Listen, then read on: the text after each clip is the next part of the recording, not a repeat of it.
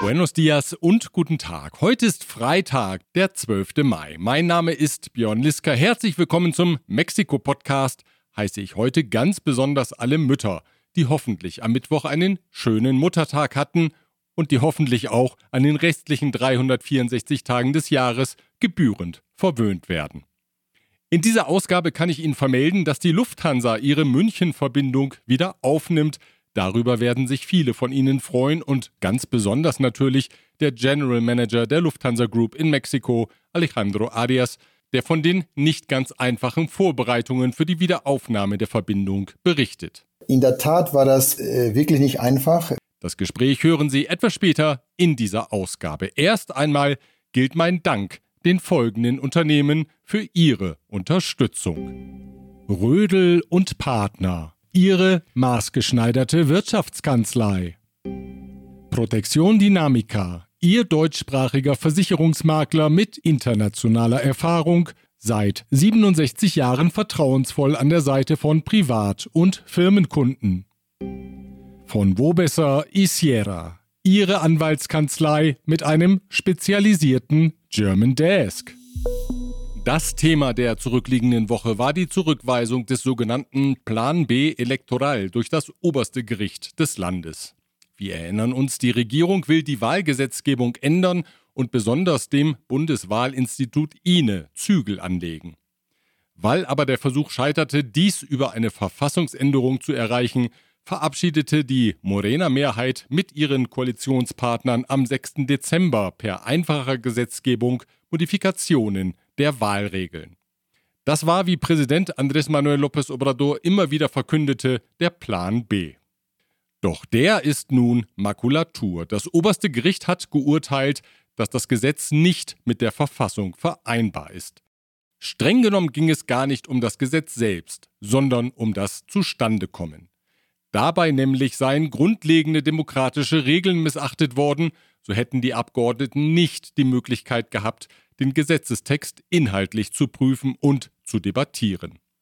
Die Mehrheit im Parlament habe die Opposition wie eine Walze überrollt, das gehe so aber nicht, befand die Mehrheit der Richter, nur die zwei von López Obrador berufenen Richterinnen sahen das anders.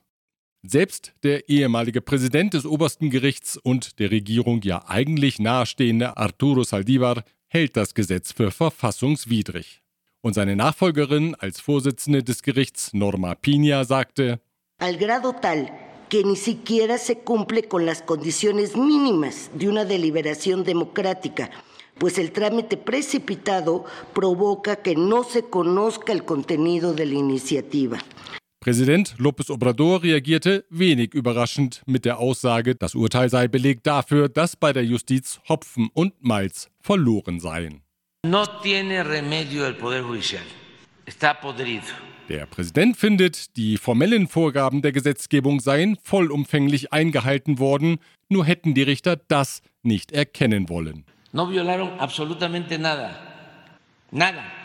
Pero en un acto de prepotencia y de autoritarismo, se atreven a cancelar la ley los ministros de la Corte. Versuchen wir mal den Ärger des Präsidenten nachzuvollziehen. Der weiß natürlich, dass sich das oberste Gericht in der Vergangenheit nun nicht gerade als Hüter der demokratischen Regeln profiliert hat. Es gab sicherlich zahlreiche Verstöße, bei denen das oberste Gericht im Kollektiv weggeschaut hat. Die Richter haben ihre Rolle als demokratische Vorkämpfer erst in der aktuellen Morena-Regierung gefunden, natürlich, weil sie fast sämtlich von Pri- und Pan-Präsidenten berufen wurden und denen ideologisch nahestehen. Allerdings, und auch das ist wahr, hat in den vergangenen Jahren kein Präsident versucht, das Land derart tiefgreifend zu verändern. Zum Besseren, wie er behauptet, in eine undemokratische, autoritäre Richtung meinen seine Kritiker.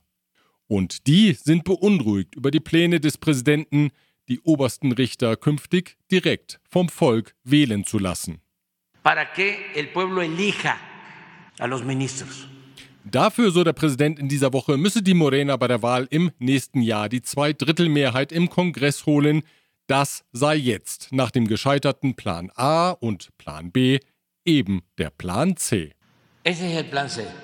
Käme es zur Umsetzung dieses Vorschlags, dann hätte das gravierende Auswirkungen auf die Gewaltenteilung und damit auf Mexikos Politik. Was auch beunruhigen muss, ist die Aggression, mit der Präsident López Obrador weiter gegen die Richter und besonders die Vorsitzende Richterin des obersten Gerichts Norma Pina agiert. Auf die Nachricht, dass Pina eine Auszeichnung der International Association of Women Judges bekommen hat, in Würdigung ihrer Verdienste um die Menschenrechte, sagte der Präsident, so eine Urkunde könne man auf der für ihre Fälschungsarbeiten berüchtigten Plaza de Santo Domingo in der Hauptstadt bekommen, die sei völlig wertlos. Se pueden conseguir en la Plaza de Santo Domingo. Zur Erinnerung, bei der letzten Großkundgebung des Präsidenten auf dem Zocalo hatten Morena-Anhänger eine Puppe, die die Richterin Norma Pina symbolisierte, verbrannt. Überraschend war also nichts an den Reaktionen der Regierung, aber zwei Details will ich Ihnen dann doch nicht verheimlichen. Das erste, als Präsident López Obrador davon sprach, dass seine Partei bei den Wahlen im nächsten Jahr die Zweidrittelmehrheit im Parlament holen muss, da blickte er hilfesuchend zu seinem Regierungssprecher, der ihm vorsagen musste, wie viele Abgeordnete die Zweidrittelmehrheit überhaupt exakt sind. Para poder reformar la Constitución se necesitan 334. Das war dann doch überraschend beim eigentlich ja faktensicheren Präsidenten. Und das zweite Detail, der Senatsführer der Morena-Partei, Ricardo Monreal, ist wieder zurück auf Kurs. Er, der zuvor immer mal wieder auf die Bedeutung einer unabhängigen Justiz verwiesen hatte, wirft den Richter nun politische Einflussnahme vor und droht ihnen mit einem politischen Verfahren. El Poder Legislativo tiene facultades de control parlamentario sobre los ministros de la Corte. Tenemos un recurso del juicio político. Der Präsident hatte Monreal nämlich in der Öffentlichkeit mit einer angedeuteten Umarmung wieder in seinen engen Kreis aufgenommen und schon änderte sich die Rhetorik des Politikers in bemerkenswerter Form. Gleich geht es weiter, zunächst aber ein Hinweis auf die folgenden Unternehmen. Kernliebers, der globale Technologieführer für hochkomplexe Teile und Baugruppen mit den Schwerpunkten Federn und Standsteile. Evonik, ein weltweit führendes Unternehmen der Spezialchemie. Klömecom, Technologien für die Automatisierung und die Energieverteilung in der industriellen Anwendung. Für ein Chaos an den Landgrenzen hat die Ankündigung der US-Regierung gesorgt, an diesem Freitag den sogenannten Title 42 aufzuheben. Der war unter Präsident Donald Trump während der Covid-Pandemie im Jahr 2020 eingeführt worden und erlaubte es den Grenzbeamten, Flüchtlinge mit Verweis auf den Gesundheitsschutz der US-Bevölkerung zurück nach Mexiko abzuschieben, ohne ein Asylverfahren zu starten. Joe Biden hatte an dem Prozedere festgehalten, doch da jetzt alle Covid-Schutzmaßnahmen auslaufen, wird auch der Title 42 beendet. Mit der Folge, dass sich an Mexikos Südgrenze Menschenmassen sammeln, die zur Nordgrenze gelangen und dann auf US-Territorium kommen wollen, um Asyl zu beantragen. Bilder, das muss ich Ihnen nicht erklären, die mit Blick auf die Wahlen im nächsten Jahr bei den Republikanern für Entzücken sorgen dürften. Die Biden-Regierung hat erst einmal 24.000 Soldaten zur Grenzsicherung entsandt und verweist gebetsmühlenartig darauf, dass der Grenzübertritt keinesfalls einfacher wird. Und auch Mexikos Regierung verstärkt nach einem Telefonat zwischen Joe Biden und Andrés Manuel López Obrador den Grenzschutz an der Südgrenze zu Guatemala. Angaben über die Zahl der zusätzlich entsandten Soldaten wurden aber zunächst nicht gemacht. Raus. Lass mich rein, lass mich raus. Lass mich rein, lass mich raus. Das, was hier die Gruppe Trio besingt, das würde auf die Narkogröße Hector alias El Guero Palma passen. Der kennt das ganz gut mit dem Rauslassen und wieder reinkommen ins Gefängnis nämlich. In den vergangenen zwei Jahren hat er mehrfach sein Köfferchen für die Haftentlassung gepackt, war auch mal für ein paar Minuten in Freiheit wurde dann aber immer wieder festgenommen und zurückgebracht ins Gefängnis. In dieser Woche einmal mehr. Ein Gericht in Jalisco hatte angeordnet, das ehemalige Führungsmitglied des Sinaloa-Kartells nach 28-jähriger Haft aus dem Hochsicherheitsgefängnis El Altiplano im Bundesstaat Mexiko in Freiheit zu entlassen. Da wurde er auch schon wieder festgenommen. Denn schwuppdiwupps stellte ein Gericht aus dem Bundesstaat Guerrero einen neuen Haftbefehl aus. Darin wird Hector Palma vorgeworfen, 1992 neun Familienmitglieder und Anwälte seines Rivalen Miguel Ángel Félix Gallardo ermordet zu haben. Nicht umsonst gilt Palma als einer der gewalttätigsten Narkogrößen. Allerdings meinen einige Experten, von diesem Vorwurf sei er bereits freigesprochen worden und er könne nicht nochmals juristisch belangt werden. Mag also sein, dass es doch noch was wird mit der Freilassung. Der 63-Jährige, der auch schon mal als einziger den Absturz eines Kleinflugzeugs überlebt hat, der dürfte den Liedtext jedenfalls schon mal in seinem Sinne umgeschrieben haben. Lass mich raus, lass mich raus, lass mich raus. Wir warten's ab und wir berichten. Die Lufthansa nimmt am 2. Juni wieder ihre Verbindung zwischen München und Mexiko-Stadt auf. Zunächst einmal gibt es drei wöchentliche Flüge, montags, mittwochs und freitags. Abflug in Mexiko ist am frühen Abend, die Zeiten variieren leicht zwischen 10 vor 6 und halb 7. In München geht es mittags los, zwischen 10 vor und 10 nach 12. Planmäßige Landung auf dem Benito Juárez ist dann in einem Zeitfenster zwischen 16.10 Uhr und 16.30 Uhr. Über die Wiederaufnahme der Verbindung, die in der Covid-Pandemie eingestellt worden war, spreche ich jetzt mit Alejandro Arias. Er ist General Manager der Lufthansa Group in Mexiko und Zentralamerika. Zunächst einmal habe ich Alejandro Arias gefragt, ob es schwer war, die Slots zu bekommen. Schließlich gilt Benito Juárez ja offiziell als ausgelastet? Ja, vielen Dank. Das ist eine gute Frage. In der Tat war das äh, wirklich nicht einfach, besonders weil es auch ein Dekret gab, die Anzahl der Slots pro Stunde im Benito Juárez im Sommer von 61 auf 52 zu reduzieren. Und um das noch zu toppen, die Slots, also die Ankunft- und Abflugzeiten die wir brauchten in, in, in Mexiko, waren nicht unsere historischen Slots, die wir also in der Vergangenheit vor der Pandemie genutzt haben. Das heißt, es war schon das Perfect, Perfect Storm, würde ich mal so sagen. Und deswegen hat es auch so lange gedauert, bis wir halt mit viel Mühe dann es geschafft haben, praktisch die Slots auszutauschen. Ne? Was haben wir dann getan? Und somit haben wir das äh, Gott sei Dank hinbekommen, den Flug aus München dann zu bringen. Die Flüge der Lufthansa nach Mexiko sind ja traditionell gut ausgelastet. Welchen Stellenwert hat die Destination Mexiko eigentlich für die Lufthansa? Doch sicher im globalen Vergleich einen wichtigen, oder? Absolut. Also Mexiko ist nach wie vor ein sehr wichtiger Standpunkt äh, für, ich sage, für die deutsche Industrie, insofern auch die Lufthansa. Auch ein sehr beliebter ähm, Reiseziel für Touristen, ja. Wir hatten auch in der Vergangenheit äh, mehr Flüge. Jetzt, jetzt kommen wir langsam zurück, jetzt wo die Pandemie so langsam jetzt äh, nachgelassen hat. Aber es war auch ein harter Kampf intern, muss ich sagen, weil natürlich Fluggeräte sind überall sehr stark nachgefragt. Und ich bin sehr froh, dass wir auch hier diese Maschine nach Mexiko bekommen haben, in dieser Zeit, wo sie auch wirklich gut genutzt wird. Lassen Sie uns über die Maschine noch ein bisschen reden oder über den Flugzeugtyp. Mit was für einem Flugzeug nehmen Sie die München-Verbindung auf?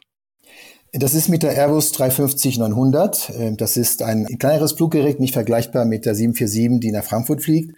Es ist aber vergleichbar mit so einem Dreamliner ne, von, von Boeing. Das ist auch ein Fluggerät, was sehr, sehr angenehm ist zum Fliegen. Also man, man kommt dann an und man ist wirklich deutlich ausgeruhter, weil die, also die ganze, der ganze Druckausgleich im Flugzeug ist anders geregelt.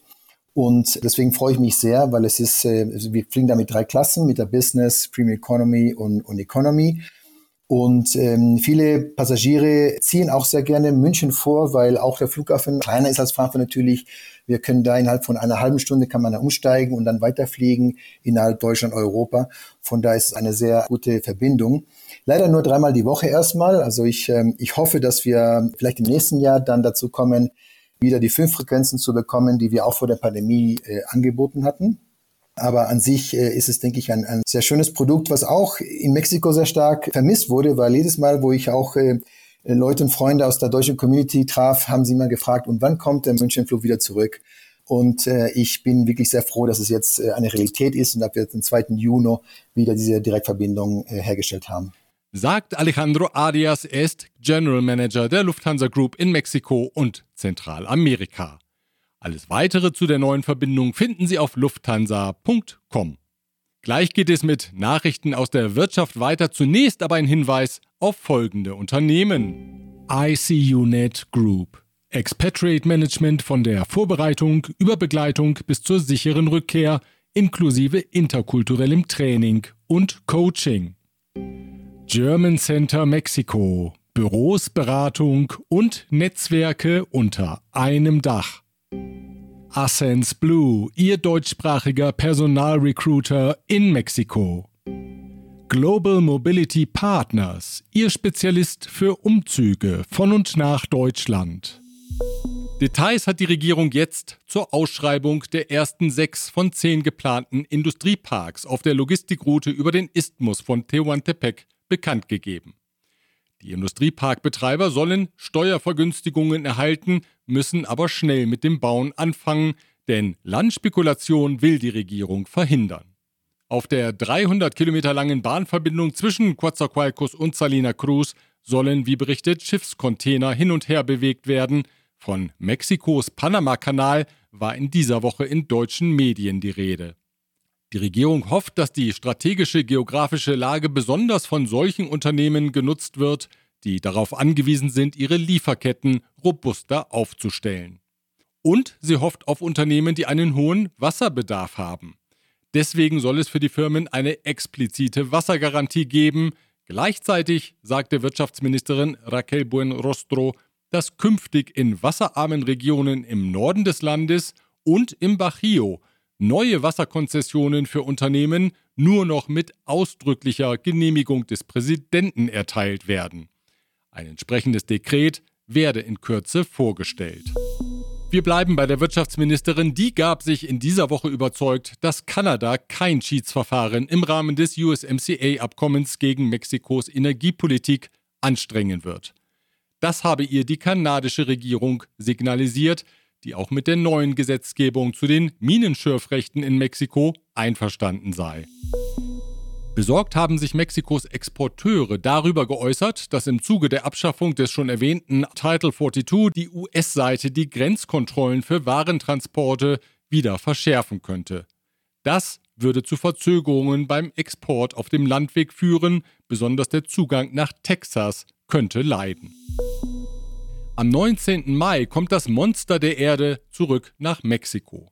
Dabei handelt es sich um einen Reliefstein der Olmeken, der den Eingang zur Unterwelt symbolisiert. Experten hatten die zwei Meter hohe und eineinhalb Meter breite figürliche Darstellung im März in New York entdeckt. Seit wann sie in den USA war und wie sie dorthin kam, ist unklar. Experten vermuten, dass sie schon in den 1950er Jahren außer Landes gebracht wurde. In Mexiko soll sie zunächst mindestens für ein Jahr im kürzlich wiedereröffneten Palacio de Cortés in Cuernavaca gezeigt werden, bevor sie an ihren Fundort zurückkehrt, die südöstlich von Cuautla gelegene Grabungsstätte Chalcazingo in Morelos. Die Regierung von Präsident López Obrador hat mit einer diplomatischen Offensive erreicht, dass bisher 11.500 archäologische Stücke, die illegal außer Landes gebracht worden waren, nach Mexiko zurückgeführt wurden. Soweit die Informationen aus Mexiko. Vielen Dank für Ihre Aufmerksamkeit. Wir hören uns wieder am nächsten Freitag, wenn Sie mögen. Bis dahin.